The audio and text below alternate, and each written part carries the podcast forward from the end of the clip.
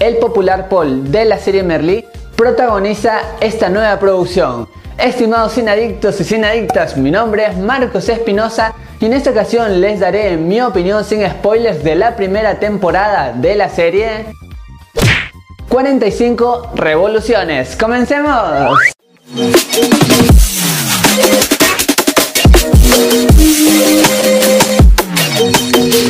Bienvenidos y bienvenidas a su canal Marco de Cine, su canal en donde les contamos qué tal están las películas y series del momento. Ahora sin más que decirles, iniciamos nuestra crítica. Acá se nos cuenta la vida de Robert y su sueño de ser un cantante profesional, pero en el trayecto encontrará más de un reto, incluido un triángulo amoroso. Está protagonizada por Iván Marcos, Carlos Cuevas y Guiomar Puerta, entre otros. Uno de los mejores aciertos de esta serie son los personajes, porque todos tienen una personalidad muy aguerrida y muy rica. Me refiero a que estos van creciendo capítulo tras capítulo, así logran que te puedas interesar por ellos, empatizar e inclusive los villanos tienen una personalidad muy fuerte y a veces le puedes agarrar cariño.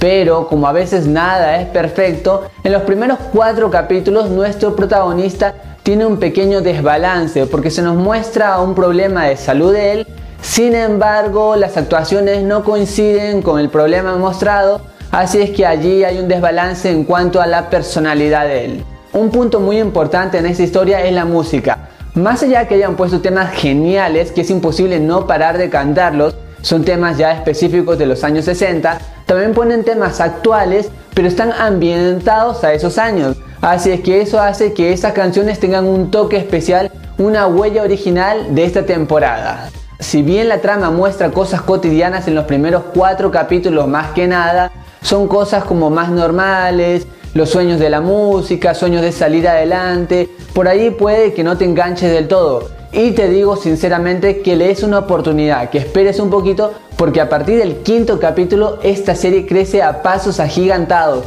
donde todo es como que va creciendo muy bien y logra encajar y te impulsa y a pesar de que está muy ambientada en esa época, hay muchas cosas que te puedes identificar con ellas.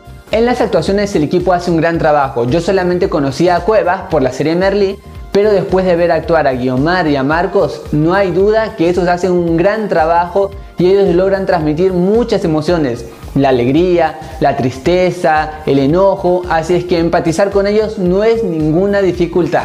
Y si hablamos de los villanos, literalmente odié a la mamá de Maribel, pero sin embargo, como es tan rica la creación de los personajes, todos los personajes, por más malos o villanos que sean, tienen su lado bueno y hay veces que puedes ponerte en el lugar de ellos y empatizar muchísimo con estas personas. Así es que eso me gustó de la serie porque se nos muestra algo muy natural que no existe nadie del todo bueno ni del todo malo. Así es que es un buen punto a favor en cuanto a mostrarnos a los villanos. Si bien esta serie en muchos momentos no es perfecta, los últimos episodios son de lo mejor.